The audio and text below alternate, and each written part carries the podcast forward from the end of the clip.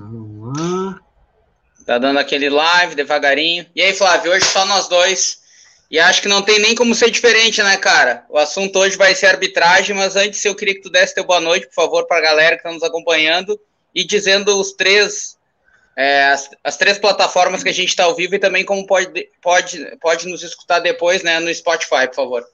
Sim, sim, sim, sim. Uh, no caso, ah, para a galera aí tá no, no, nos acompanhando tanto no Twitter, no Facebook e no YouTube, uh, procura lá a gente no, na, nessas três plataformas, nessas três redes sociais, então, clássicas da galera aí e tal.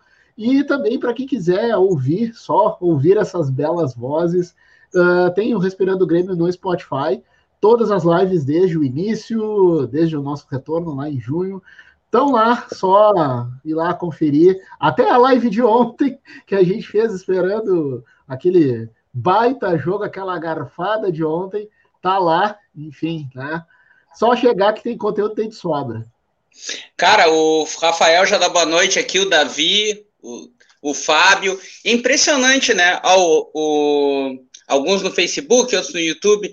E, cara, o, o Eduardo foi presságio ontem, né? Não, não tem outro termo, né, cara? Porque a pauta não tinha nada a ver com o VAR, não tinha nada a ver com a arbitragem ontem, era um papo, assim, até a gente queria falar um pouco do título de 1981 do Campeonato Brasileiro, e, cara, ele linkou com o jogo do Liverpool e do Everton, com gol anulado no fim do Liverpool, que estava impedido e tal. E aí ele falou uns 10 minutos a opinião dele sobre o VAR e como que o VAR funcionava aqui no Brasil. E, uhum. cara, e o juiz de, no campo e o juiz do VAR foram protagonistas da partida ontem. Qualquer análise do time cai por terra, tamanho, tamanho, ó, você é redundante, tamanho, tamanho que a arbitragem teve no jogo, peso que ela teve. O é. que, que eu procurei fazer hoje, Flávio? Eu, hoje e ontem, eu não vi nenhum desses influencer famosinho aí do Grêmio, que tem 500 é, mil acessos. Eu não ouvi, não escutei rádio, não vi televisão. Eu cheguei cru pro programa, eu formulei uma tese ontem à noite Boa. e cheguei cru pro, pro, pro, no programa para tipo assim, não ficar, ah, é, ouvi daqui, ouvi de lá, para falar contigo, para falar com a galera em casa aqui, ó.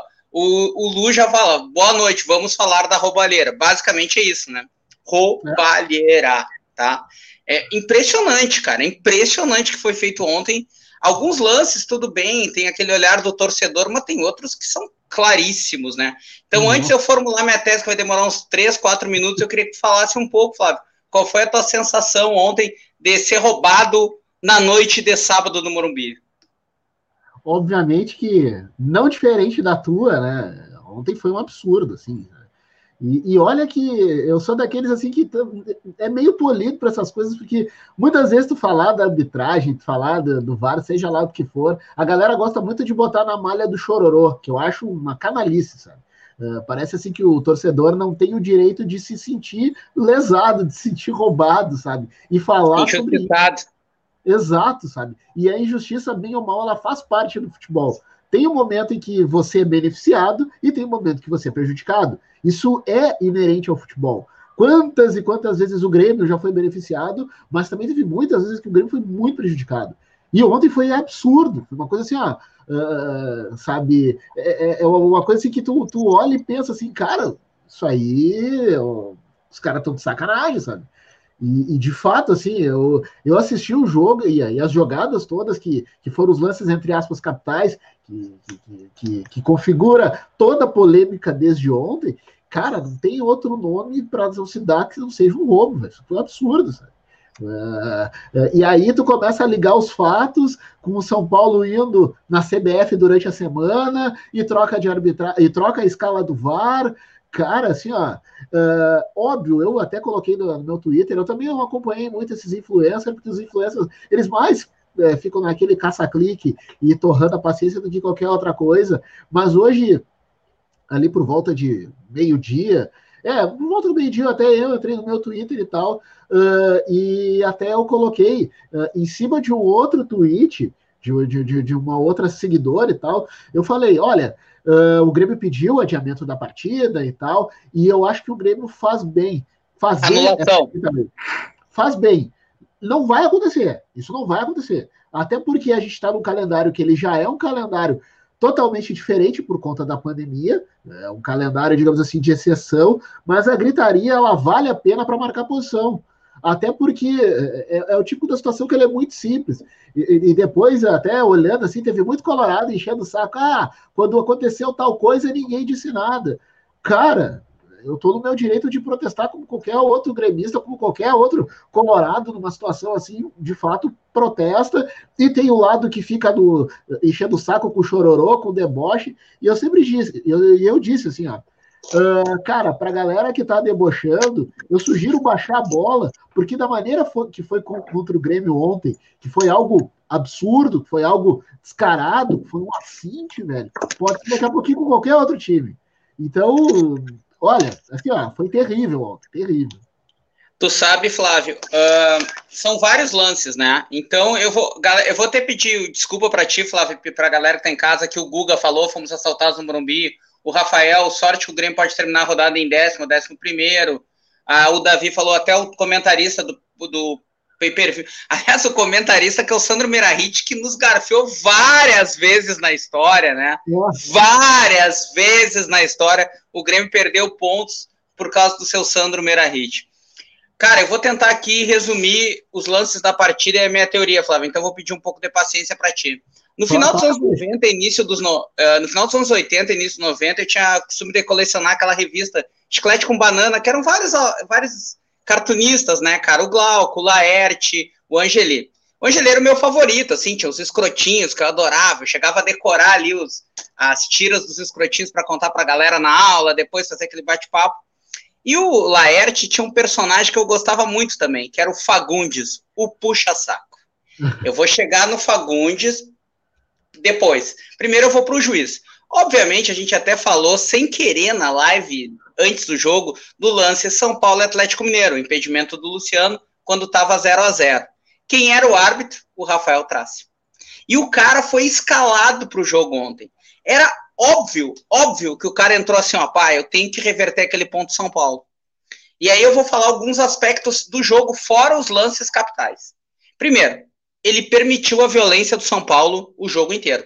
O que o São Paulo bateu ontem foi brincadeira. O Reinaldo, então, hum. nem se fala, tá? Segundo, quando faltam quatro minutos para terminar o jogo, ele arranja uma falta para o São Paulo na entrada da área, que, olha, só faltou botar na cal, cara. Assim, ó, do, do Kahneman, que só ele viu falta. Aquilo ali é o cara que vai condicionado Cara, eu tô falando sem medo de errar. Ele foi condicionado para fazer o resultado pro São Paulo. E quando ele arranja aquela falta aos 40 do segundo tempo, é tipo assim, ó, pelo amor de Deus, Daniel Alves, faz esse gol. Aí vão voltar para os lances capitais da partida. No lance do PP, que podia ser, para mim é pênalti porque a falta continua dentro da área. Ele começa a empurrar fora da área e dentro. Ele poderia ter expulsado o Reinaldo e ter dado a fora da área. Ele não dá nem falta, porque era um lance perigo pro gol do, do, do Thiago Volpe. Ele não dá nem falta. Tá, beleza. O segundo lance, o pênalti no Jeromel. Até tu, tu vai dizer, porra, não tinha como o cara ver. Realmente, estava difícil pro juiz ver. Era um lance do VAR. Ok. O terceiro lance, Daniel Alves é na frente dele. Pode ser que o Daniel. Eu até acho que o Daniel Alves não é um jogador maldoso e fez aquilo sem querer. Mas não importa, sem querer também é uma falta grave. E também Sim. pode ser expulso. E se aquilo ali não é passível de expulsão, meu velho, rasga tudo e tá tudo liberado. No máximo vai ser cartão amarelo. Cara, porque ele dá uma solada. O que, que diz a regra? É fora o calcanhar do chão. O pé dele tá completamente fora do chão e na frente do Rafael Traz. Ele dá amarelo. Fora que ele dá amarelo no Jeromel e no Kahneman, né, por reclamação. E no quarto lance, que para mim é capital, que é o drible do PP, e ele sofre a falta, primeiro, ele não tinha como não dar falta naquele lance. Cara, o lance é aberto. É óbvio que o cara é o último homem. É óbvio que o Diego, o Diego Souza é o último homem. Não tem como não receber o vermelho. É impossível que ele não tenha expulsado o cara. Óbvio que ele tinha que ter dado a falta. E nota que quando o GPR vai bater a primeira, ele apita. Quer dizer que se a bola, aquela bola entra, não vale. Ele manda voltar a falta e deixa a barreira mais ou menos no mesmo lugar, já botando o cobrador numa, num nervosismo ali, né? Tipo, ah, bati a falta, imagina se aquela bola entra. Beleza, essa é a minha teoria para o árbitro. O que, que o árbitro fez? Eu preciso que o São Paulo, no mínimo, empate esse jogo, de preferência ganhe. Esse é o árbitro. Beleza. Agora vamos para o cara do VAR. Primeiro que o cara do VAR foi corporativista com o árbitro. É óbvio que rolou um papo antes. Puta, eu tô pressionado, o São Paulo não pode perder esse jogo. Os caras se conhecem, os caras são amigos, os caras ficam nos mesmos hotéis. É óbvio que rolou um corporativismo. E o que aconteceu na semana? O Gaciba, que eu até acho 90% feeling, 9,9% de informação, é gremista, tá? Ele brigou não com a instituição Grêmio, mas com o Renato. Ele foi criticado pelo Renato. Então, Sim. assim, ó, o Renato brigou com o chefe desses caras, que são extremamente corporativistas. É óbvio que aí entrou o Fagundes, o puxa-saco. O cara do VAR puxou o saco do Gaciba. E o que, que ele puxa o saco do Gaciba? É não anotar os lances capitais do jogo. O primeiro lance, até ele pode dizer, pô, não foi um erro crasso. A questão do PP, interpretação, beleza. O segundo, o lance do Daniel Alves, ele pode dizer, pô, o cara viu e não deu. O terceiro também. Agora, o pênalti do Jeromel é lance do Evar, cara.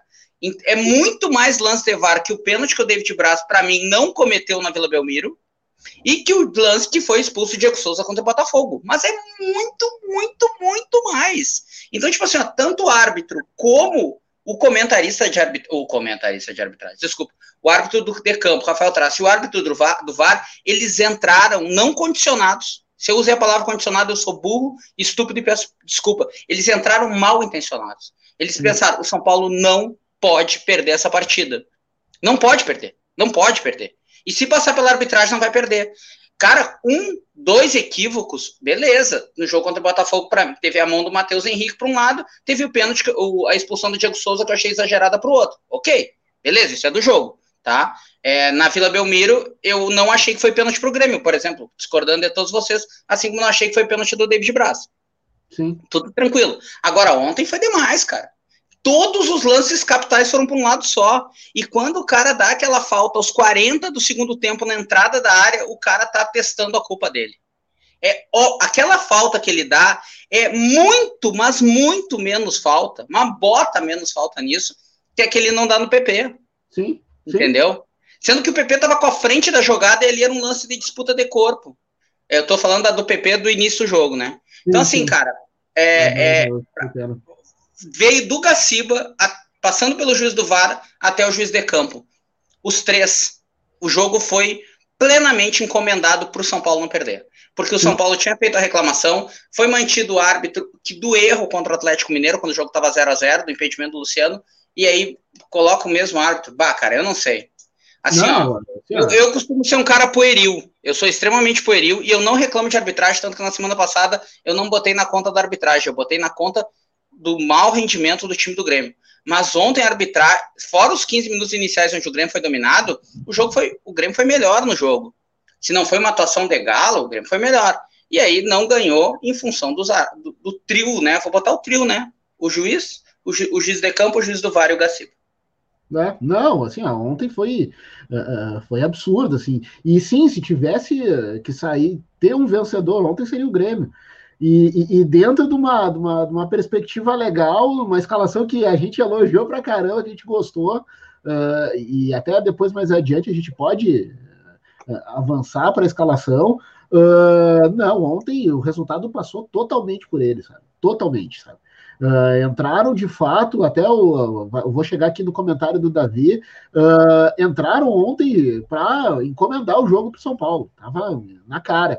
E eu também eu sou muito comedido nessa questão de arbitragem e tal, porque é o que eu disse antes, assim como ela muitas vezes nos favoreceu, ela também nos prejudicou. Só que ontem foi de uma maneira tão descarada, tão nojenta, que tu ficou pensando, cara. Uh, tanto São Paulo quanto o Grêmio, São Paulo, um clube da grandeza que tem, São Paulo precisa estar, tá, não precisa disso, sabe? É, mas ontem não ganharia na bola. Isso é que é o mais, isso é que para mim é o mais surreal. São Paulo não ganharia na bola. Teve ali os primeiros 10, 15 minutos que, que dá para se dizer que ele dominou o Grêmio, que o Grêmio ficou, uh, uh, digamos assim, meio assustado com, com o volume do São Paulo, bola para cá, bola para lá, mas depois que o Grêmio avançou o time, avançou o time para cima do São Paulo, São Paulo não jogou mais. E aí eu acho que é aí que, o, que, que a arbitragem viu que estava com um baita problema nas mãos. Porque aí ele viu que o Grêmio poderia jogar e, e, teria a possibilidade real de ganhar o jogo, e aí ele deve ter pensado, bah, preciso dar um jeito nisso, sabe? Eu preciso fazer alguma coisa, sabe? Só que é, ficou claro que saiu totalmente pela culatra. É, é, ficou assim, ó. E, e, e, uma outra coisa que me irritou muito, assim, E eu, eu não sei se tu depois chegou a acompanhar, enfim, uh, eu, eu dei uma acompanhada assim de leve, os programas esportivos, e eu fiquei um pouquinho no Sport TV, uh, e, e, e, o Sport TV tratando a situação num tom de deboche, assim, sabe? E, e, são jornalistas que eu admiro, que eu tenho assim, ó, um máximo respeito, assim, mas tratando a coisa como um tom de deboche. E o pessoal da arbitragem, o Sandro Ritt, que também já muitas vezes nos garfiou, como tu bem lembrou, Christian, uh, ele, digamos assim, nos dando a razão pelas reclamações.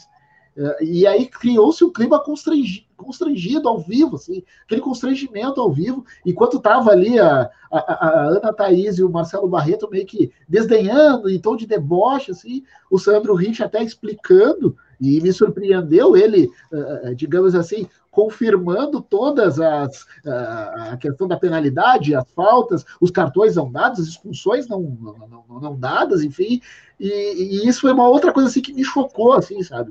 Uh, é, tipo, cara, o que a gente acabou de ver foi um disparate, velho. Foi assim, ó, uma coisa absurda, sabe? E os caras ainda estão de deboche, sabe? Enquanto que o analista de arbitragem, que também, quando era juiz, não era lá flor que se cheire, estava ali explicando, não, cara, de fato, assim, ó, foi umas, umas decisões absurdas, assim, está para fúria, sabe? Mas, enfim, Uh, e volto a dizer, o Grêmio tá na dele mesmo em protestar, em querer a anulação do jogo, acho justo, é, é para marcar posição sim, mas assim, ó, esse é o sentimento mesmo, não tem informação. Uh, galera, não ache que o jogo vai ser anulado, não ache que o jogo vai ser jogado de novo, não ache, isso dificilmente vai acontecer. Eu não vou cravar aqui, mas eu vou dizer, ó, isso, isso não vai acontecer. Não vai acontecer porque é um calendário apertado. Por exemplo, o Grêmio já, já entre aspas, deve um jogo, tem um jogo atrasado que não se sabe quando vai acontecer. Imagina o São Paulo tem dois, o São Paulo tem dois e vai ter um terceiro na semana que vem. Exato. Então, imagina mais um. Mas, é, mas é, digamos assim, a, entre aspas, gritaria, e por favor, não me entendam mal, esse é o termo que eu encontrei agora, para, digamos assim, uh, ilustrar o momento, mas uh, essa gritaria que o Grêmio está fazendo agora é bastidor, é marcar posição, é dizer, velho, ou se toma uma atitude, ou uh, seja investigado o que aconteceu, uh, ou, ou o Gaciba vem a público explicar o que aconteceu, ou esse campeonato, desde ontem, está em suspensão. E, então é isso que o Grêmio está fazendo. Esse é o movimento de bastidor que o Grêmio está fazendo. Uh, porque, imagine, vamos combinar, uh, se uh, o Grêmio joga semana que vem contra o Atlético Paranaense, e aí vai um juiz que o Grêmio não gosta e o Grêmio vai lá na CBF para conversar com o Gaciba, como fez o São Paulo. então, né, o que o Grêmio está fazendo é isso, é marcar posição, de uma certa forma tentar demonstrar força política e deixar, e deixar o alerta para outros times. Provavelmente, eu posso aqui estar sendo até uh, exagerado e tomando todo o cuidado até para não ser leviano, uh, a gente sabe que a, a, a, nossa arbitragem, ela, ao natural, ela é terrível. E ali na frente, com certeza, vão compensar pro Grêmio. O problema é que vão compensar pro Grêmio contra algum time lá de baixo da tabela. Uh, e vai ser, por exemplo, uma compensação absurda. Aquela compensação para deixar o próprio Grêmio constrangido. Isso é uma coisa que eu, eu tenho quase certeza que vai acontecer. Até para ficar aquela coisa assim, ó, ó aconteceu lá, mas está pago aqui para vocês. Então vocês deem uma segurada, sabe? Então esse tipo de situação provavelmente ali na frente vai acontecer. Quando, óbvio, a gente não tem como saber. Então, voltando à questão Grêmio, o Grêmio tá na dele mesmo de gritar, de acionar jurídico, de ir para cima da CBF, de ir para cima da arbitragem, para marcar posição e reiterar que a galera que está dizendo que hoje é chororô, que ah, eu não vi tudo isso para essa gritaria do Grêmio, que não sei o que, papapá. Velho, abre o olho de vocês, amanhã pode ser o time de vocês. E aí, né, você vai ficar brabo se outro torcedor disser que é chororô. Então, não. Então, para essa galera que está nessa uh, de, de, de, querer, uh, digamos assim, uh, ridicularizar a vítima, eu sugiro segurar a bola, baixar a bola, dar uma segurada, calma, espera o desdobramento, porque, olha, o que aconteceu ontem foi assim, ó, no mínimo estranho para não dizer outra coisa. É, e, e, tem um negócio, né, Flávio? Se criou é, dentro do, do, do, um, do, lugar comum, antes do VAR, que os juízes tinham. É, o Ariel tá falando é, que, que, digamos assim, uh, Ah, num jogo tu era beneficiado, no outro era prejudicado, em 38 rodadas meio que ficava elas por elas, né? Então, tipo, não, a arbitragem não influenciava no campeonato. Aí vinham as matérias, tipo, do Globoesporte.com, e desmentiam isso, jogavam por terra essa teoria furada, né? Esse lugar comum, vinham lá mostravam. Um time foi prejudicado pela arbitragem 17 vezes e beneficiado 6. O outro era beneficiado 12 e prejudicado 4, entendeu? Então, na verdade, isso causa, obviamente, é, um desequilíbrio na competição. E desde sempre a arbitragem teve um peso no futebol. A gente nunca pode esquecer. Olha, e eu sou um cara que eu não reclamo daquele lance de 82 da mão, porque eu acho que o jogador do Grêmio até fez falta na jogada. Eu não reclamo Sim. daquilo, tá? Eu não reclamo. Eu não acho, ah, se o Andrade tocou com a mão na bola, ok, porque para mim o jogador do Grêmio empurrou. Então, eu não tenho essas reclamações históricas, assim. É, e olha que eu já vi o Grêmio, cara, ser muito, mas muitas vezes garfado. Muitas vezes. cara, incontáveis. Eu, eu, assim, ó, eu, eu, vou, eu, vou, eu vou citar é, duas, uma, dois lances aqui, tá? Um com o próprio Sandro Meirahit, que ele ligou para o Bressan para pedir desculpa, que ele deu um pênalti do Bressan contra a Vitória, que não foi, e ainda expulsou o Bressan, o Bressan saiu vaiado, foi emprestado depois, acho que aquela foi, foi empréstimo pro Penharol. Então, assim, o cara saiu execrado da, da, da arena por um lance que não foi. O outro eu tava em campo. Um dos maiores roubos da história, e eu fico perplexo que ninguém fala nisso, foi a semifinal do Campeonato Brasileiro de 2000, Grêmio e São Caetano. Olhem no YouTube, galera. Olhem, o pênalti que dão para o São Caetano lá é absurdo. O jogo terminou 3 a 2 Aqui tava 1 a 0 para o Grêmio, o Grêmio classificando para a final. O jogo parelho, o São Caetano até melhor. O Marinho dá um carrinho na bola, pega só a bola, ele faz assim, ó. O juiz era o. Aquele que era o do cavalo lá, o que virou comentarista de, de arbitragem da Bandeirantes, o. Uh... O Godoy. O Godoy. O Godoy, o Godoy. Godoy. Ele faz assim pro Godoy. Anos depois, o Godoy. É, bah, eu não sei nem como eu achei isso. O Godoy admite, ah, Godoy, qual é o teu erro? Ele fala, bah, eu errei naquele lance do Marinho, nem fala Grêmio São Caetano. E olha a importância do jogo. Eu dei o pênalti quando o Marinho falou, eu peguei a bola. Eu disse assim, ó, bah, o Marinho não é de mentir. Ele pegou a bola. Sabe como é que ele falou isso, Flávio? Dando risada. Dando risada. Tipo ah. assim, aí! Tirei o Grêmio da final do Campeonato Brasileiro. Para, que isso aí é, é problema. Para mim, não é. Dando risada, o Godoy contou essa história. Entendeu? Então, tipo, tu, eternamente tu tá na mão desses caras. Só que o, o, que eu mais me irrita é que eles vêm pagar de bom moço, e aí fica. Isso é o que mais me irrita, velho. Uhum. Sabe? Tipo, tu tem que ouvir um cara como o Simon dizer que nunca errou na carreira. Pô, o cara foi para uma Copa do Mundo e não deu dois pênaltis num jogo, cara, pra Gana contra a Itália. O cara tirou o Botafogo de uma Copa do Brasil, o, não dando um pênalti claro contra o Atlético Mineiro. O cara não deu uma recuada pro Klemer num Grenal. Uma recuada, cara. E aí vem pagar de tipo, nunca errei, sabe?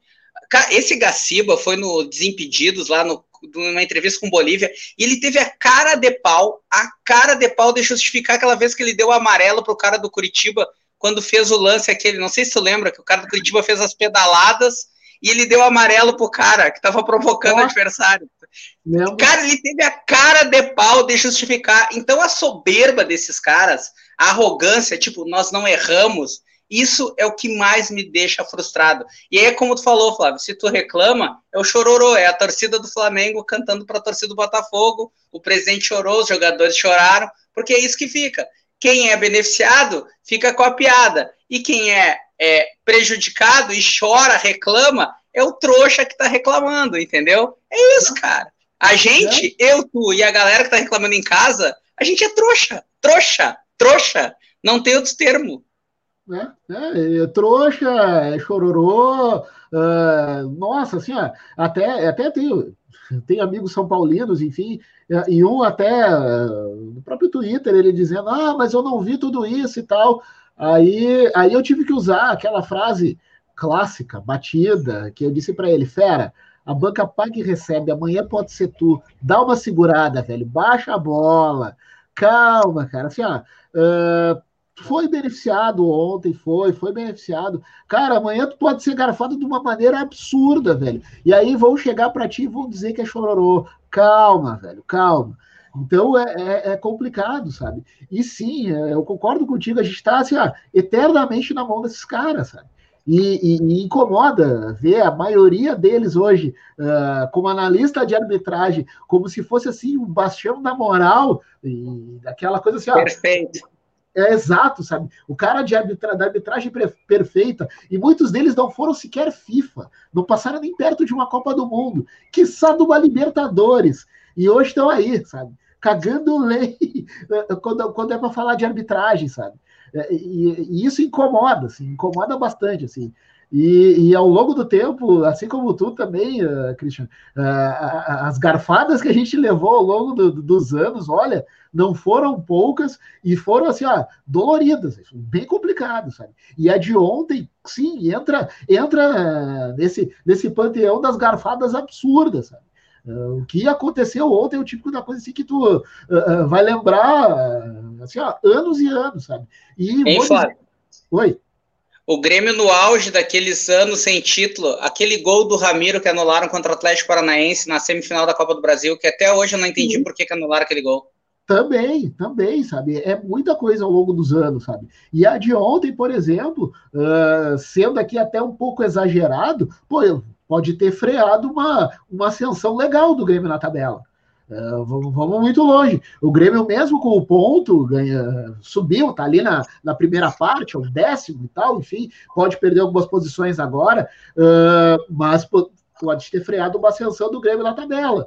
Uh, então é, é, muito complicado, sabe? Olha, eu assim, eu confesso que eu tô, eu tô desde ontem assim, ó, variando entre os meus estudos de mestrado, mas com a cabeça ainda rodando com tudo que aconteceu, sabe?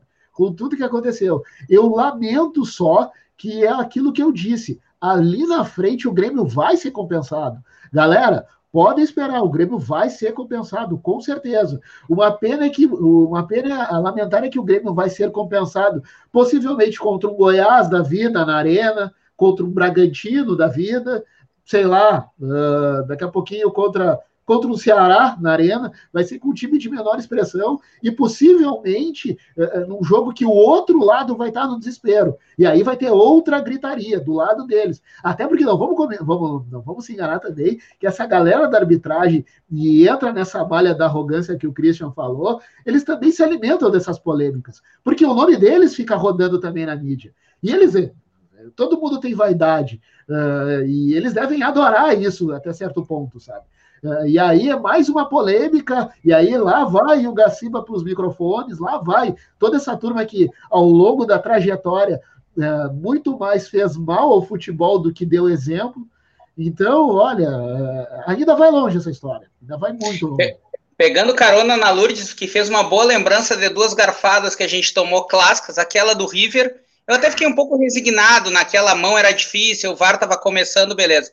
Mas a do Atlético Paranaense ano passado foi inacreditável, né, cara? É. Jeromel cabeceia, a bola vai na direção do gol, o cara tá com a mão assim. O juiz vai no VAR. Quando ele foi no VAR, eu, beleza, pênalti pro Grêmio 1x0. O Cícero tava em, o Galhardo tava em campo, eu acho, o Galhardo não errava pênalti. Ruim pra caralho, mas não errava pênalti. Não, acho que era o, é, o, Rafael, o Leonardo Gomes que tava, né? Não me lembro é, quem era o cara que, naquele jogo. Não, Rafael Galhardo tava, ele até bate pênalti no fim. Ele disse, não, mas é pra nós. Ô, meu, e aí ele foi e não deu o pênalti, sabe? O meu tio aqui, bem comedido. É tudo um bando de ladrão, todos se vendem, bem comedido, meu tio aqui. Super comedido. É tipo, cara, é foda. Eu, eu, eu, sabe que eu tinha uma bronca histórica, assim, com a arbitragem. E ao longo dos anos eu fui perdendo isso, eu fui me tornando mais comedido também, que nem tu, assim, Flávio. Fui analisando mais o time, menos a arbitragem. Não era aquele, ah, o Grêmio perdeu, é culpa da arbitragem. Aí hoje, cara, ainda, é, antes de fazer o programa, eu tô ali, né? Não, não olhei os jogos, mas tava olhando. É, tava no live score Grêmio Bahia, no sub-20, Grêmio CRB, estreia do Grêmio no, no aspirante. O Elias até marcou o gol. Aí expulsaram dois caras do Grêmio e deram dois pênaltis pro CRB no fim do jogo. E o jogo foi 2 a 2 sabe? Tipo, eu não vi os lances. Tá? Não vi os lances, não sei o que aconteceu. Eu, eu, não tenho certeza que foram duas penalidades. Eu tenho certeza que expulsaram dois e deram um pênalti pro CRB. O jogo ah. foi lá em Lagoas, 2 a 2 primeira rodada do aspirante. Os gols do Grêmio, um do Jefferson, lateral esquerdo, outro do Elias. Elias. O time do Grêmio que joga o aspirante praticamente sub-20, né? Dos Sim. 11 jogadores, 9 são sub-20. E o Grêmio está deixando meio que de lado o Campeonato Brasileiro da categoria, empatou hoje com o Bahia em 1 a 1 Saiu ganhando, tomou o gol. É, ontem sim, ontem eu vi o Sub-17 que eu até comentei aqui na live de ontem. Galera, então assim, tudo que o Grêmio reclamou ontem dos pênaltis e das expulsões, os caras deram hoje. Só que o adversário, pro CRB. Até no aspirante, estão metendo a mão na gente. Que coisa, né? Que fase, né, Flávio? Ah, tá, Só tá, dando tá, risada, enfiando cinco dedos no cu e rasgando em cruz. Puta que pariu. É brabo, sabe? É complicado. E agora eu estou curioso para ver esses movimentos, como é que vai ser de bastidores. Uh, provavelmente vai ser nessa semana, uma semana uh, que é cheia, e é uma semana em paralelo com a, com a Libertadores, mas acho que o Grêmio não pode uh, deixar isso de lado, tem que ir à frente. Acho que amanhã, não sei se amanhã já o Grêmio não vai na, na CBF ver essa questão da arbitragem, enfim, mas vai ser uma semana, olha dos bastidores, com certeza vai ser um dos bastidores quente para o Grêmio, principalmente, né? O Grêmio vai ter que uh, uh, ir em cima da CBF, ver o que, que vai dar para se fazer a respeito disso. E por outro lado, uma semana que, né, como eu falei uh, antes, tem Libertadores que, né, um empatezinho já nos garante em primeiro do grupo. Olha, complicado. Aqui o Inter tá ganhando 1x0 do Vasco, né? A gente não tinha falado, nem vi quem fez o gol. Uh, acho que foi o Galhardo. Eu tô com o jogo aqui do lado aqui, mas como eu não tô prestando atenção, enfim, né? É, eu tava com a esperança, né, cara? Que ano passado o Vasco tinha ganho deles aqui no Beira Rio. Tô ficando com medo de novo. Tô, tem que torcer pro Atlético. Hoje o Flamengo fez a parte dele, socou o Corinthians 5x1. Olha, então... Foi... Ah, o pessoal. Cara, aqui, Ô, Flávio, tu falou uma ah. coisa muito legal aí, de talvez tenha freado, né? Uma, uma reação do Grêmio no brasileiro. E, e dá para pensar assim, né? A gente tinha ganho do Botafogo, se ganha do São Paulo, tem dois jogos bem. É, que a gente pode pensar em vitória. O Atlético Paranaense fora, que está ali lutando contra o rebaixamento e nos últimos resultados vem com resultados ruins, né? os últimos jogos vem com resultados ruins, e depois o Grêmio pegava o Bragantino em casa e ainda ficava com aquele jogo lá guardadinho contra o Goiás na arena. Uh, isso dá um banho de água fria ou, porra, isso talvez sirva para o elenco pensar, porra, olha aqui, a gente botou quase o time ideal em campo do torcedor e teve e jogou bem contra um time que estava tá disputando o título. Jogou lá no Morumbi, que é um estádio que não é muito convidativo para o Grêmio nos últimos anos em Campeonato Brasileiro. Às vezes a gente ganha, empata, mas geralmente perde, né? E o, e, e o, o time jogou bem. Jogou bem. Não, assim, o Thiago Volpe não, fez milagres, mas também nem podia fazer milagre, né? Porque quando ele ia, tinha a chance de fazer milagre, a arbitragem ia lá e subtrair a chance. O, o Thiago Volpe podia ter pego dois pênaltis ontem. Dois pênaltis o Thiago Volpe podia ter pego. Ele não deu nenhum, o Thiago Volpe não pegou, né? Então, assim, uh, o que, que tu, como é que tu viu o jogo, o campo, a tua expectativa e do time que entrou ontem, quais alterações tu faria? E vamos combinar, né? Tu viu o Inter de Milão e Milan ontem? Peraí que o Flávio deu uma travada aí. Não, eu vi só uns pedacinhos do jogo. Uh, é. o, o a Inter saiu perdendo 2 a 0 com dois gols do Ibra, aí, e, e, depois tomou conta do jogo. Daí o Lukaku fez 2 a 1 um, E entrou na pauta o Eriksen, ex-Tottenham, né? Hoje o Tottenham dessa entregada mundial, tava ganhando 3 a 0 e tomou três gols do West Ham no fim do jogo. E o Eriksen falou no, no, meio da semana que se sentia mais à vontade na Dinamarca do que na Inter de Milão, porque o Conte põe ele na reserva.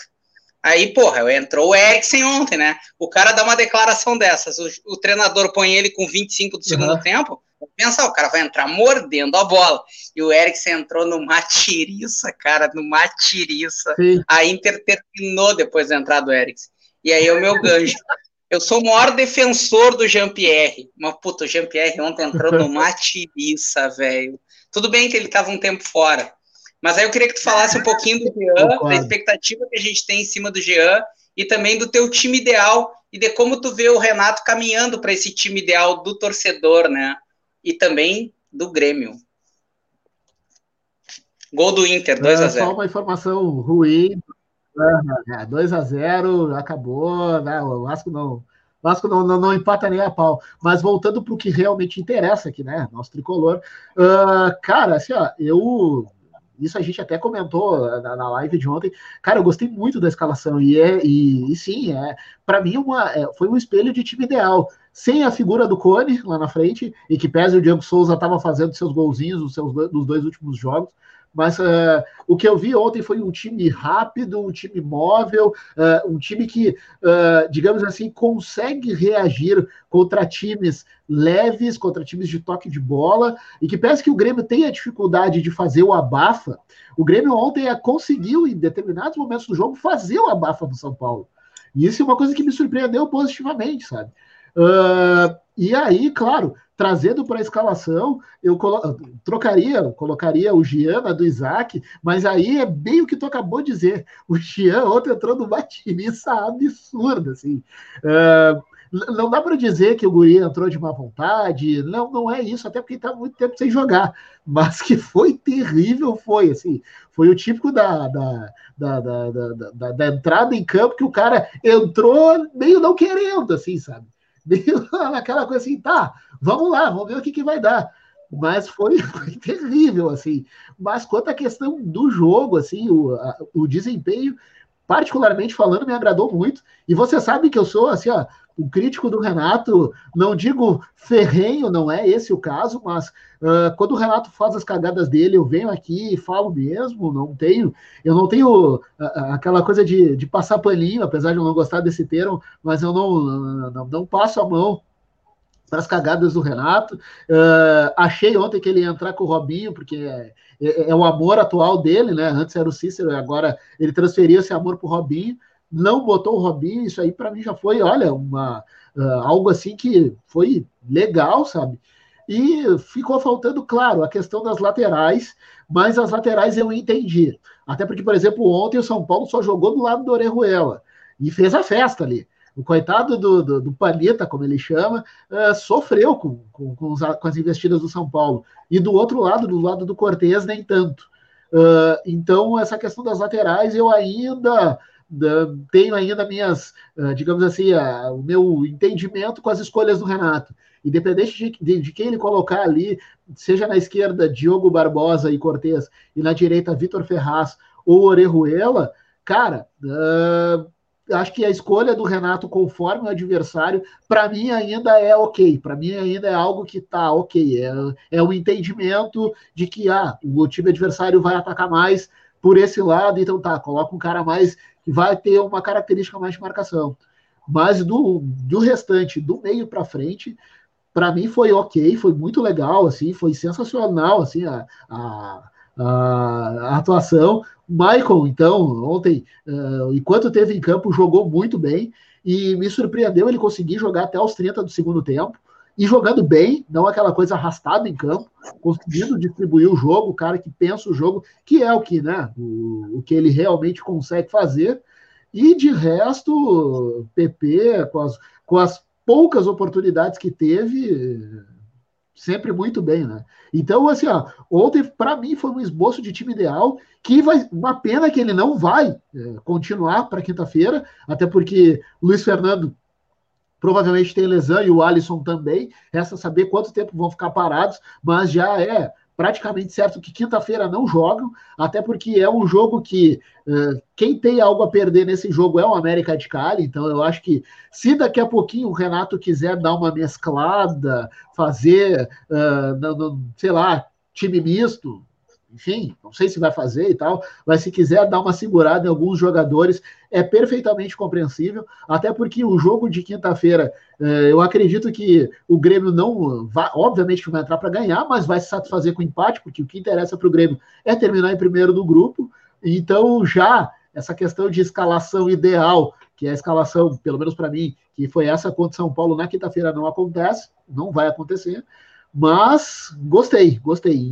No geral, acho que depois de muito tempo, depois de muita teimosia, não tem como saber se, se o Romildo botou o pé na porta do vestiário ou botou a faca no pescoço do Renato para ti, ó, oh, velho, bota um time mais uh, móvel aí. Mas sim, ontem o Renato merece sim os elogios por ter feito uh, uma escalação que, se não é óbvia, ela é assim, ó, ela é ideal para muitos torcedores. É a escalação muito próxima do Grêmio que a gente pensa para muitos torcedores, que, que muitos torcedores pensam, né? Hein, Flávio, então para ter deixado, tu tá muito sorrisinho, moradinho, ah, ah, ah. então para ter deixar um pouco mal-humorado. O que, que tu achou ah. da primeira opção de banco, seu Tassiano? Ah, é, é, o Tassiano é um dos amores do Renato, né? Os amores do Renato é o Tassiano e o Robinho. Uh, digamos assim, eu me surpreenderia se ele não entrasse em campo. Mas é a primeira opção. É, me surpreenderia. É, contra uh, agora o último jogo contra o Santos ele entrou né no próprio jogo do jogo da Libertadores contra a Católica que ele estava arquivado ele apareceu no jogo então é que ele estava em negociação né que não rolou um negócio com o Santos é, então não, não me surpreendeu, assim, sabe? É, uma pena, né? É, é aquela coisa que é, é, são as escolhas do, do, do Renato são aquelas que tu elogia aqui, mas tu sabe que ali na frente, entre aspas, ele vai compensar alguma, fazendo alguma cagada. Isso é o Renato. Não é, é não é à toa que está aí há quatro anos. Óbvio que ele vai acertar, óbvio que vai errar, enfim. Mas, né, olha, é dureza ser a primeira escolha é o Tassiano que, ao mesmo tempo, denota que, olha, a questão grupo ela precisa urgente de uma atenção, precisa de mais opções. Se vai ser agorizada, se vai ser gente vindo de fora. Por exemplo, agora teve o um comentário de que uh, o Diego Turinha fechou, que era do Cerro Porteiro. Pois é, eu, eu vi o cara botar ali, eu não sei é, de nada. Eu também eu acho sei. que é jogador, mas outro trintão, né? É, eu, é, eu acho eu achei muita grana também, 3 milhões de dólares por um cara de 30 anos. Não Exato. sei se é real ali que eu. Exato, e eu acho ele bem mais ou menos, assim, é bem assim, ó. Achei, achei, nos jogos que eu vi dele eu gostei, mas a amostragem é muito pequena, né? Eu vi ele contra o Grêmio.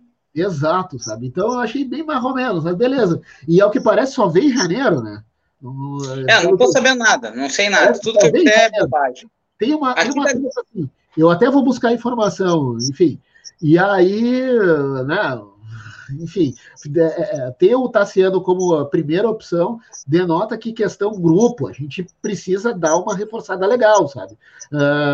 Não que o Tassiano não possa ser a primeira opção, mas ele não pode ser opção sempre. Tipo, ser aquela, aquela substituição que tu sabe que vai entrar. Tipo, não. Né?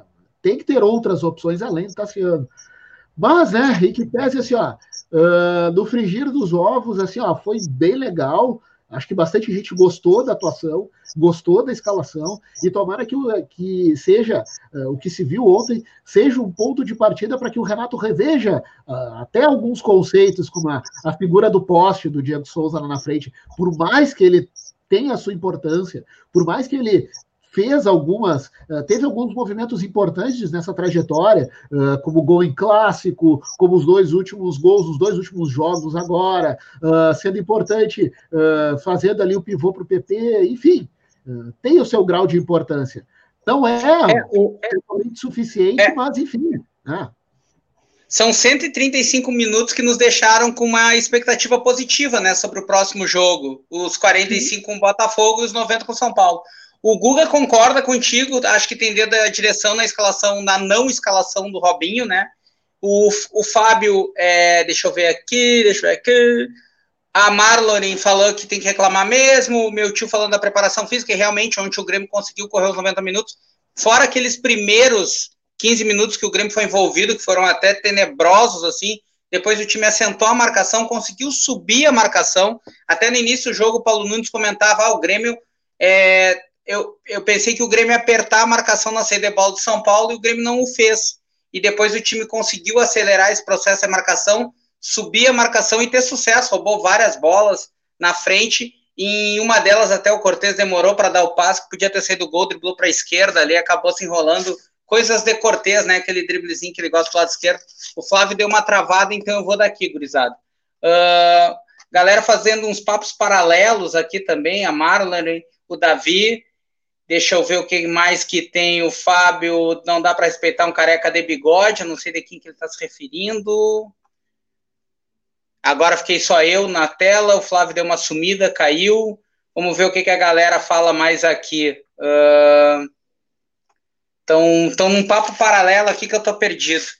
Queria saber de vocês aí, pessoal que está em casa, então, o que vocês, é, se vocês acham que essa é a escalação ideal e se não é, quais as substituições que vocês fariam para projetar esse restante de temporada agora que vai entrar nessa reta final, né? Da Libertadores, da Copa do Brasil, Flávio de volta. Ah, Flávio, que bom, cara. Eu já tava, tipo, tri nervoso de estar sozinho. Eu não sou que nem aqueles caras que conseguem fazer um programa inteiro sozinho, analisando o que a galera tá perguntando e tal. E até não. porque a galera tá papos paralelos aqui que eu tô completamente perdido. Ainda bem que tu voltou, assim, meu coração disparou, sabe? Ah, é, é, é, o que eu sempre digo assim, é, é, dilema do computador velho. Não é, não é, nem, não é nem aquelas aba aberta daquele sitezinho maroto. É o dilema do computador. É o dilema do computador velho que já não tem mais o que fazer, velho.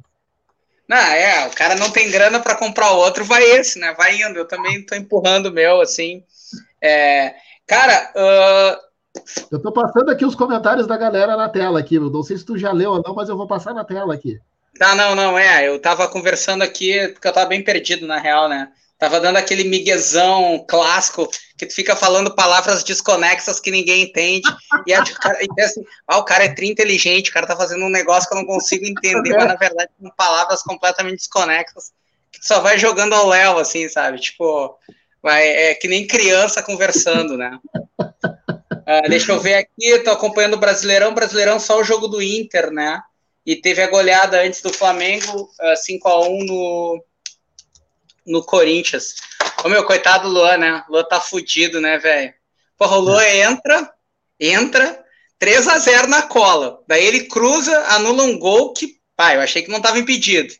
Aí ele cruza de novo, sai outro gol. Antes disso, ele toma um pontapé do Thiago Maia, que, pelo amor de Deus, Porra, que pontapé ele tomou. Ele nem reclama. Tipo, o cara tá tão desazado que ele, ah. porra, foda-se, pode me bater, eu deixo. Eu até ah, gosto de apanhar. Pra mim, o juiz até tem que expulsar o Thiago Maia. Que pegada ele deu. O Aden deu uma coxambrada aí. Aí depois ele mal toca no Gerson. O Gerson fica puto com ele, dá uma cabeçada nele, ele toma amarelo. Tipo assim, Luan, Porra, Luan, gosto pra caralho de ti, velho. Mas tu tá fudido, velho. E sem falar tá virou o símbolo dessa merda toda que tá o Corinthians, né? Se não fosse aquele golzinho, acho que foi do Everaldo, contra o Atlético Paranaense, o cara não tá na zona do rebaixamento, né, velho? É verdade. E o Corinthians, pelo, assim, ó, pelo que eu consegui acompanhar, assim, desses, desses últimos jogos, dos últimos movimentos, olha, o Corinthians é candidato a, olha, fazer companhia pro Cruzeiro ano que vem. Uh, não, time... eu acho que não. Eu acho que não, porque o Cruzeiro pode estar um degrau abaixo. verdade, é verdade. Eu, eu confesso que eu estou me divertindo vendo o Cruzeiro sofrendo na Não, mesa. cara, imagina, cara, o Cruzeiro já está fudido. Esses treinadores de futebol, a única coisa que move eles é dinheiro. Quem, quem, é movido pela paixão, pela paixão somos nós. Eles são movidos completamente pelo dinheiro. O Filipão deve ter dinheiro assim por umas seis gerações da família dele. Se não vier um cometa ou se o mundo não for extinto por algum problema, seis gerações. Ô, Flávio, tu parou de novo ou tu tá no mesmo foco? Seis gerações da família do Filipão estão com a vida ganha, tá? E o cara foi contratado pelo Cruzeiro. Deve ter um, um itemzinho lá, uma letrinha pequena no contrato assim, ó. Se não cair, deve ser. A grana não deve ser muito boa, mas se não cair, já ganha um plusinho. Se subir, Sim. me dão a chave da toca da Raposa 1 e 2 que eu vou levar para casa. Ou seja, o Cruzeiro deve ter vendido a alma para levar o Filipão para lá. Ou seja, os caras não aprendem e tem que se fuder mesmo. Assim como dizem que boa parte de Canoas, acho que Passo Fundo, enfim, pertence ao Felipão, eu acho que o terreno da Toca da Raposa, eu acho que pertence a ele agora também. Cara, se subir, certo que sim. Certo ah. que sim. Venderam, com certeza. Assim, ó, o, o, o Filipão não foi, não assumiu essa bronca por, sei lá, chutando aqui, 100, 150 mil. Tu não, tu, não, tu não tira um cara desses do conforto da casa dele, do churrasquinho do final de semana, uh, enfim, de qualquer outra coisa que ele possa fazer que seja menos estressante que estar tá na beirada do campo por, sei lá, 500, 700 mil, sabe? E é um dinheiro que o Cruzeiro não tem. Você não tem dinheiro. Então, à toa tá tipo horroroso, tá sofrendo na, na, na, Série B. E aí tu trazer uma grife como o Filipão, de fato, matou a charada, Christian. Os caras não aprendem. Cara, tu pega assim o Machado, né? Machado que era do sub-23 do Grêmio, tava aqui escanteado. Bate bem na bola, tudo lá, tem suas qualidades, suas virtudes, mas estava completamente escanteado aqui, tinha sido emprestado para o São José. O cara é Sim. titular do Cruzeiro. O cara é o homem da bola parada. Sabe? Tipo assim, ele é o intocável. Sai treinador, entra treinador. E já foram três nessa temporada, indo pro quarto. E o cara é titular absoluto. E aqui no Grêmio ele nem chance teve. Bah. Pra te ver o nível que tá. Aliás, ontem o São Portalupe falou que o Léo Chu tava jogando bem no, no Ceará. Léo Chu só tem 19 anos, né? O tá ano que vem ele tá de volta aí na arena, jogador pelo lado esquerdo, com a saída do PP.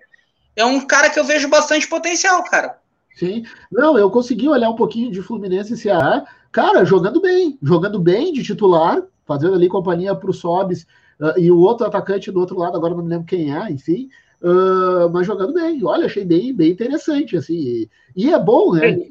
Ele claro. não vinha tendo oportunidade. Nos últimos jogos ele entrou, ele cruzou para o gol contra do Gil, contra o Corinthians. Sim, sim. E, poxa, tendo essa, tendo essa rodagem, podendo jogar a Série A para um time que, uh, em que pese não brigue por título e esteja mais perto da parte de baixo da tabela, é rodagem é rodagem. É o que, é o que eles precisam, é o que essa gurizada precisa, para daqui a pouquinho uh, poder ter mais chance aqui. Tu sabe, sabe que eu sou crítico do Ferreira, né? Mudando de assunto aqui rapidinho, mas eu achei que o Ferreira entrou bem ontem, mais objetivo, dando menos o drible, sabe? É, achei ele bem mais objetivo. O Fernando tá falando no Cássio. Eu acho que o Cássio não sai do Corinthians. Eu também acho que não. Eu acho que para ele sair do Corinthians, entre aspas, ele tem que ser saído. No sentido é. de mandarem ele embora. Sabe? Eu acho que tem que ser. Eu acho que também acho que não sai. Mas uh, não sei se você chegou a ver agora há pouco a entrevista dele pós pós jogo foi, foi bem sincera assim.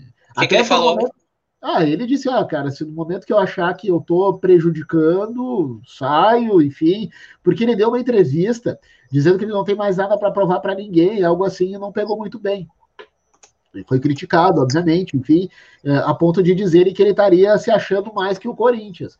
Eu vi essa entrevista e não achei tudo isso, mas, né, como o Corinthians está um caldeirão e está um barril de pólvora, né, uh, as interpretações são mil, sabe? Uh, e aí hoje ele foi bem sincero, assim, ele disse, uh, visivelmente chateado, eu achei que ele fosse chorar até na entrevista, e, e, ele dizendo, cara, assim, ah, se sou eu o problema, eu sou o primeiro a, tipo, pegar minhas coisas e ir embora, assim, sabe? Achei bem legal da parte dele, assim, de dar a cara a tapa e, de fato, falar, assim, né? Uh, mas não, o Cássio não vem, não sai do Corinthians, só se for, entre aspas, saído. Mas uh, o Luan é um que eu acho que, terminada essa temporada, eu acho que o Luan é um que sai. Eu acho que ele não, não fica.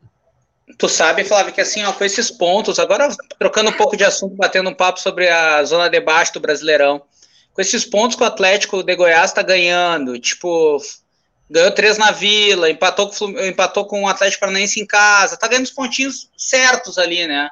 É, tá, Goiás eu acho que o bilhete está lido, lido. Cara, eu não vejo poder de reação no Bragantino, apesar de não ter um time tão ruim como os outros. É uns caras que não tem tanta cobrança, é um time quase que embrionário para o cara ir para a Europa, para os outros times do grupo, até para a Liga Americana, né? Então não tem esse nível de cobrança que tem os, os, jogadores dos outros clubes. Então talvez os jogadores do Bragantino são mais novos, mais acomodados e tal. Talvez seja o segundo candidato ao rebaixamento. E eu vejo dois times com uma situação bem preocupante, cara. O Atlético Paranaense, que eu já tinha falado aqui, porque nos últimos jogos vem caindo de produção e os resultados mostram, enquanto que o Curitiba, o Curitiba vem ali, ganhou do, ganhou do Palmeiras no Parque, Antártico, no Parque Antártico, na, na, Arena Palmeiras e tal, até perder em casa pro Santos, mas parece que está mostrando algum poder de recuperação o Curitiba. E eu ve, cara, eu não, eu não enxergava o Corinthians com possibilidade de rebaixamento, cara eu já começo a ver essa possibilidade pelos resultados que o Corinthians está tendo. O Corinthians que agora pega o Inter ainda nessa reta final do Brasileirão em casa e obviamente, né, que precisa muito vencer. O Inter que tem esses dois jogos, né, bem difíceis e tomara que não pontue, né?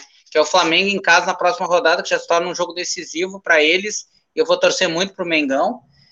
E o Corinthians na arena, ah, na nova arena lá, né, o Química, né, deles então, tipo assim, cara, eu começo a achar que Goiás, Bragantino, Coritiba, tô, tô achando que o Coritiba não cai, que cai o Atlético Paranaense e o Corinthians, cara. Não sei porque eu tô com esse palpite que Atlético Paranaense e Corinthians vão vazar da primeira divisão. Flávio deu uma parada, voltou. Fala aí, Flávio. Aí, voltando. Uh, pois é, eu também tenho assim, ah, eu não, eu acho que os dois não vão, mas um dos dois vai. E hoje, para mim, assim, ó, é uma briga feia, porque o Atlético Paranaense não está mostrando nada, né? Enfim, tá numa, digamos assim, na, numa queda livre.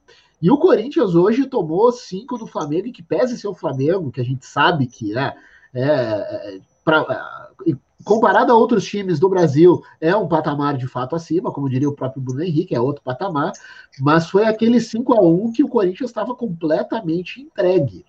E, e, e, ter contratado Wagner Mancini, e o Wagner Mancini ele é um cara que, olha, em que pese ter feito trabalhos razoáveis em times sem a grande cobrança que uma grife como o Corinthians exige, eu não sei se era o cara certo. E, e, aí, e aí é aquela história, né? Uh, a gente sabe bem como é que funciona a cartela desse bingo. Quando começa a fazer muita troca, e trocas eu digo no sentido de não ter um norte, não ter uma filosofia certa do que tu realmente quer para o teu time, bah, tu começa a entrar numa espiral para a Série B perigosa, assim, sabe? Para a Série B, não. eu digo para o Z4, né? Sim, e tem um outro time que eu não falei aqui, estava dando uma olhada na parte de baixo da tabela, né? Eu acho que o Bahia vai reagir, acho que o Bahia não vai ser rebaixado. O Ceará conseguiu uns pontos importantes também, acho que não vai ser, até porque vai transformar o Castelão num bunker no segundo turno e tentar fazer os pontos necessários. Cara, a gente, tá falando, a gente não está falando do Vasco, né? Que era líder do campeonato. É. E, e não consegue passar desses 17, 18 pontos.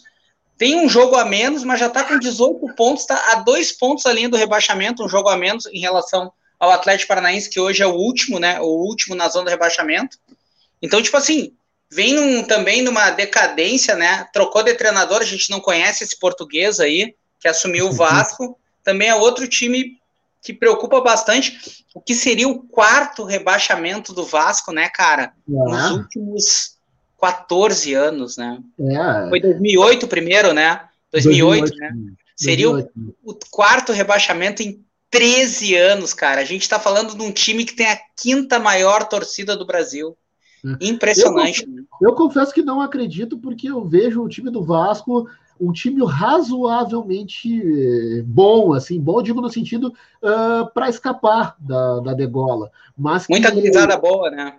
É, mas que com certeza assusta, deve assustar o torcedor vascaíno, com certeza, porque ele simplesmente estacionou nessa pontuação e ali ficou. E, e parece não querer sair, tá tomando 2 a 0 agora do Inter do Beira Rio. E, e, o pouco que eu consegui virar o olho aqui é aquele 2 a 0 sem o Inter fazer muito esforço. E olha que o Inter, não, não, não canso de dizer, olha, não é, não é essa Brastemp toda, sabe?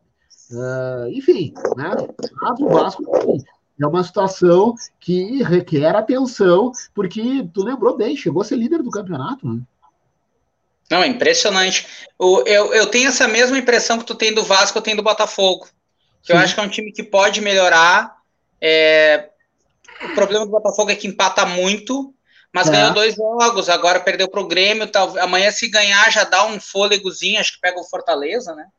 Em casa, é se eu não me engano. pega é o Goiás time... em casa. Então, se ganhar, já dá um fôlego. E o Goiás, mesmo com os jogos atrasados, está patinando, patinando, patinando, patinando. Então, assim, ó, cara, eu tô achando que um grande vai bailar. Não boto. E mais o Atlético Paranaense, cara. E eu tô com o palpite que é o Corinthians. É. Quanto a título, Flávio, uh, tu acha que o Grêmio ainda tem esperança? Ou tu acha que tá mesmo assim entre Inter, infelizmente, né? Atlético Mineiro e Flamengo? Com agora o Flamengo assumindo a liderança, mesmo com um jogo a mais com o Atlético Mineiro. Na verdade, agora o Inter está assumindo a liderança, né? O Não, Inter está em 34 em 17 jogos, tem saldo melhor que o Flamengo, que também tem 34 em 17. E o Atlético tem 31 em 15. O Atlético joga amanhã contra o Bahia na Fonte Nova. Uh, cara, Pituaçu, na verdade, em Pituaçu. Pituaçu. Eu acho que o título fica entre Galo e Flamengo. O Inter não tem gás para acompanhar esses dois. Né? Não tem fal, falta grupo e, e, e, eu não vejo bola no Inter para estar tá brigando pelo título até o fim, sinceramente. O Inter, o Inter tem aproveitado muito bem contra esses times né, que estão capengando, sabe? Tem aproveitado. Uh, isso aí é, é, um mérito deles nesse campeonato, algo que o Grêmio, uh, com essa sina de empates, não consegue deslanchar. A gente sabe que o, que o, que o Grêmio também tem bola para estar tá ali perto dessa zona, dessa galera, sabe? Mas uh, com, com, essa cacetada de empates que teve, está atrasado na tabela. então eu vejo, eu, eu, eu, vejo a disputa de título entre Galo e Flamengo, e eu acho que não vai fugir muito desses. O Inter, eu acho que consegue acompanhar essa batida, acho que até a metade do segundo turno, um pouquinho antes, porque vai apertar a Copa do Brasil, vai apertar a Libertadores. Enfim, eu acho que fica entre Galo e Flamengo. E o Grêmio, falando do Grêmio, eu acho que o Grêmio consegue sim chegar uh, dentro desse G6, ainda vai levar umas boas rodadas, mas eu acho que o Grêmio, que pese a, a, a, a, evolução que pelo menos eu consegui ver ontem, a evolução eu digo no sentido de atuação, uh, a escalação do time, deu esse gás, deu esse ânimo, eu acredito que o Grêmio consiga chegar no G6, não digo sem sustos, mas chegando bem, assim, sabe? Chegando perto, pelo menos. Tu tem 100 reais na carteira. Eu sei que tu tem muito mais, tá? Tô dando só um exemplo. Eu sei que tu tem muito mais. Tô dando só um exemplo. Tem 100zinho ali, Bet 365. Atlético ou Flamengo campeão brasileiro? Lembrando que o Atlético só tem o Campeonato Brasileiro. Atlético ou Flamengo? É. Cara, eu ainda posso no Flamengo. Tu aposta no Flamengo. Mas isso, é. mas o coração? É o Galo, com certeza. É, eu também, cara. Eu, eu, eu, vou começar até a torcer pro Atlético Mineiro agora. Não, não, o Medinho já tá batendo, vou torcer pro Galo. Não, não, é. é, é esse cara do, do Racing, que é bom jogador, né? Pô, o Atlético Sim. vai quebrar, cara. São é. Paulo quebra time, velho. Puta não, que pariu. Tudo bem que ele tem uns caras fortes ali, o Ricardo Guimarães, que é do BMG, tem outro cara lá que é dono da MRV Minas, lá que é construtora fuderasa e tal. Mas, bah, meu, o Atlético tá gastando pra caralho.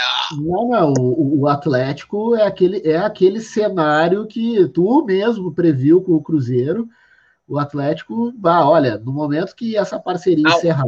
A win, né, cara? O Atlético tá dando uma win legal, né? Tipo, o Grêmio em 2013, Fábio Koff contratou todo mundo, né, velho? É. A win legal, assim. É, é, aquilo assim, ó, pá, você ó, faz o cheque depois a gente vê como paga. E se paga. Né? Então, uhum. é, é aquela história assim que é um clássico, é um jargão já clássico. Essa conta, o momento vai chegar. Não tem almoço grátis nessa vida, né, meu? Não, não existe. Essa conta uma hora vai chegar. E quando chegar, olha, uh, com todo respeito aos amigos uh, torcedores do Galo, essa conta geralmente vem em forma de rebaixamento. Esse aqui é um complicado. Pois é. É, é e no caso. E, e, eles têm o vizinho ali do lado, né, cara? Que não é não, nem rebaixamento, né, cara? O Cruzeiro tá destruído, né? É uma, exato. Olha, é eu, eu, eu, achava, cara, que era impossível o Cruzeiro cair pra Série C esse ano. Eu já não Sim. acho impossível. Eu também não. Também quando não empatou acho. com o Oeste, quando empatou com o Oeste fora ali, porra, tá todo mundo socando o Oeste. Ontem o Confiança enfiou três. E tipo, ele tá ficando para trás, e tá ficando para trás e, e olha para e olha para cima e os times estão até tudo bem que ali Figueirense está patinando, o, o próprio Sampaio Correia, não, Sampaio Correia melhorou bastante. O Guarani ganhou duas, já deu uma já abriu um pouquinho da zona do rebaixamento o Botafogo do Ribeirão Preto, né, que tá por ali. Cara, ele não consegue ganhar dos times que é confronto direto, cara. E agora a última também empatou com Juventude. Então, bah, ô meu, tô achando que vai bailar, velho. Tô achando que ano que vem, Cruzeiro e, Cruzeiro e Piranga. Bom, vamos poder ver o Cruzeiro em Porto Alegre, Flávio. Flávio, volta aí, Flávio. Sai, para de trancar e volta, meu. Preciso falar contigo, eu fico sozinho, fico nervoso. Voltou. Ano passado, a gente, ano que vem, a gente vai poder ver o Cruzeiro, Flávio. Cruzeiro e São José aqui, ó, pastareia, ali, tranquilinho. Um pastareia, pegar uma cervejinha, ver São José e Cruzeiro, cara. Quem disse que tu não vai ver o Cruzeiro no que vem? Olha, e eu vou te dizer, Cristian, pode ser até na B. Cruzeiro, o Zequinha teve chances reais de subir ano passado. Não, meu, não vai, não, esse ano não vai subir o Zequinha, vai ser nascer Atlético e Cru, São José e Cruzeiro 10 pila e ganha uma escola. Para ver São José e Cruzeiro já acabou a pandemia Acho que lá no Pastareia nem teve pandemia. A galera vai lá ver São José e Cruzeiro numa boa, tomando uma ceva. Aqui, Filipão ó. na Casa Mato, que o Filipão vai ficar.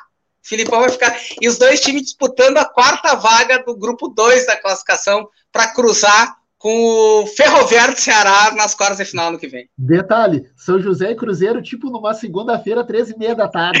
isso, isso, ah, meu, só os vagabundos, tipo nós, só os desempregados fudidos lá, gritando, com, camisa, com aquela camisa do Zequinha da Multissom, assim, né? Ah, segunda-feira, 13, 13 e meia da tarde. Né? Hã?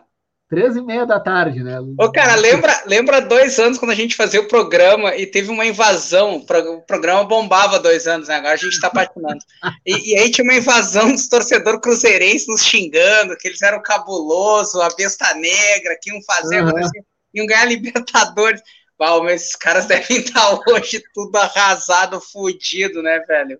Pior, pior, né? Tudo sumiram, né? Até achei que iam aparecer agora com, com o nosso retorno, mas uh -uh, não, não deram mais nem o ar da graça, né?